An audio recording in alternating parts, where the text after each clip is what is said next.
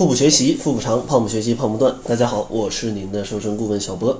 本期节目呢，依然接着上期节目来跟大家聊一聊这个跑步到底会不会让大家的这个腿变得越来越粗，像一个萝卜腿。呃，其实没听过上期节目的伙伴，先去听一下啊，先去听一下，然后再来听这期。其实想给大家结论，就是正确的慢跑，呃，就是这种低强度可持续。的这样的一个慢跑，它是不会让大家的腿变粗的啊，变粗的。但是为什么有很多伙伴腿还会变粗呢？其实有很多原因。上期节目讲了俩，这期节目再讲仨啊，这期节目再讲仨。首先，今天想讲的第一个原因就是，其实很多伙伴他跑步的方式啊是不对的啊是不对的。大家可以在网上百度一些图片啊，百度一些图片来看一看。在奥运会上，短跑运动员的腿腿的形状，小腿的形状，还有跑马拉松，呃，这样的一些运动员的腿部的一个形状啊，小腿的一个形状，相信大家可以发现，其实短跑运动员他的腿部的肌肉是非常发达的，就是很粗的，很粗的。但是跑马拉松这些长跑的人呢，他们腿都是很细的，他们都是很细的。其实为什么这样呢？为什么这样呢？因为其实像这种短跑啊，因为短跑都是爆发性的嘛，就要短时间内跑很快，就就要把全身的力量全用光这种感觉。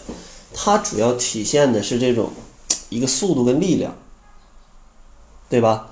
所以说这种快跑，它会增加你的白肌纤维啊，增加你的白肌纤维，并且让它变粗，所以说就会导致你肌肉的体积增大。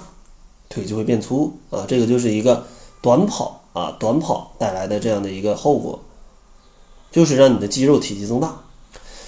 然后像慢跑呢，其实它就不会啊，它就不会，因为慢跑它一般速度比较慢，是这种低强度可持续的这样的一个运动。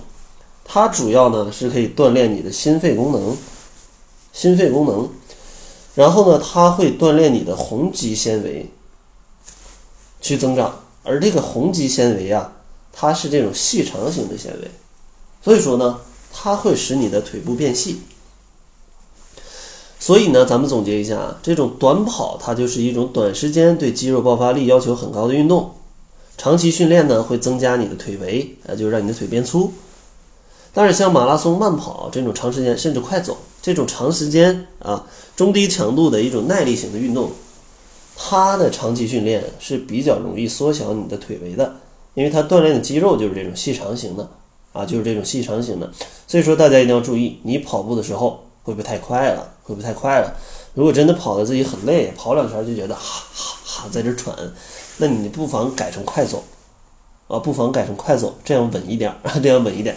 当然，你有一些运动基础啊，能很好的掌握这个节奏跟频率的话，可以自己调整，可以自己调整。当然，对于一些刚开始运动或者是基数比较大的伙伴，可能快走要比慢跑对于你膝盖的损伤要更少，而且要更坚持起来要更加轻松啊，更加轻松。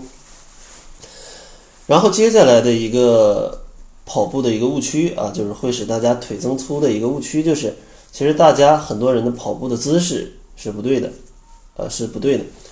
其实很多人就是比如说在之前大学的这个操场上嘛，我有时候也会去跑步，经常看到有些人其实跑起来就非常的这个愉快，非常的欢乐，踮起脚尖儿在这跑。其实这个就是一个误区，这就是一个误区。大家可以想象一个这个场景啊，手舞足蹈，踮着脚尖在那跑啊。其实这种跑步姿势，它会去刺激你小腿肌肉就来变粗。如果你不相信的话，你就这么跑一个礼拜试一下啊，试一下。正确的跑步姿势是什么呢？那正确的跑步姿势是什么？正确的跑步姿势是你跑步的时候要脚掌的中间位置先着地，脚掌的中间位置先着地，然后双臂要很自然的前后摆动，不要自己去用力，不要自己去耸肩，哎，要把肩自然的放松下来。然后呢，膝关节与脚尖是一个方向的啊，膝关节与脚尖是一个方向的。不要这个搞一个什么跑一个八字的这种步，那那个是不对的啊，就是向前的，膝盖跟脚尖是向前的，然后头部保持正直啊，保持正直，脖子搞直了，不要什么驼个背之类的，那个是不对的。然后呢，你的胳膊啊，就是这个叫什么地方来着？就是肘部啊，肘部其实它这成一个直角，肘部这是成一个直角的，这个夹角就差不多是九十度的这种感觉。然后呢，身体微微向前倾啊，去带着你的身体去往前走，这样就是一个比较正确的跑步姿势。当然，可能你听的比较乱，也可以去百度找张图片，看一看正确的跑步姿势是啥，然后来去调整一下啊，来去调整一下，调整一下啊。所以说呢，大家千万不要追求这个跑步时候的速度，或者觉得这样比较轻松、比较快乐，就这个踮着脚跑，或者是很奇怪的跑步姿势。因为这些不科学的姿势都会刺激小腿去变粗，啊，去变粗，尤其对于一些女性来讲啊，是绝对不希望自己的腿小腿去变粗的嘛。所以说啊，咱们一定要学会啊，去保护它们，去保护它们。然后最后一个误区呢，可能就是跑步之后不去拉伸，啊，不去拉伸。其实如果你跑步之后不去拉伸，去放松你那个部分的肌肉的话，不去来去帮它简单调整一下它的形状，其实它是非常容易、非常容易去变粗的，非常容易去变粗的。因为刚跑完步，肌肉真的会充血，所以说呢，它的视觉效果会非常的明显。所以说，就算不跑步，站一段时间，血这个腿也会因为它的血液循环不通畅而变粗。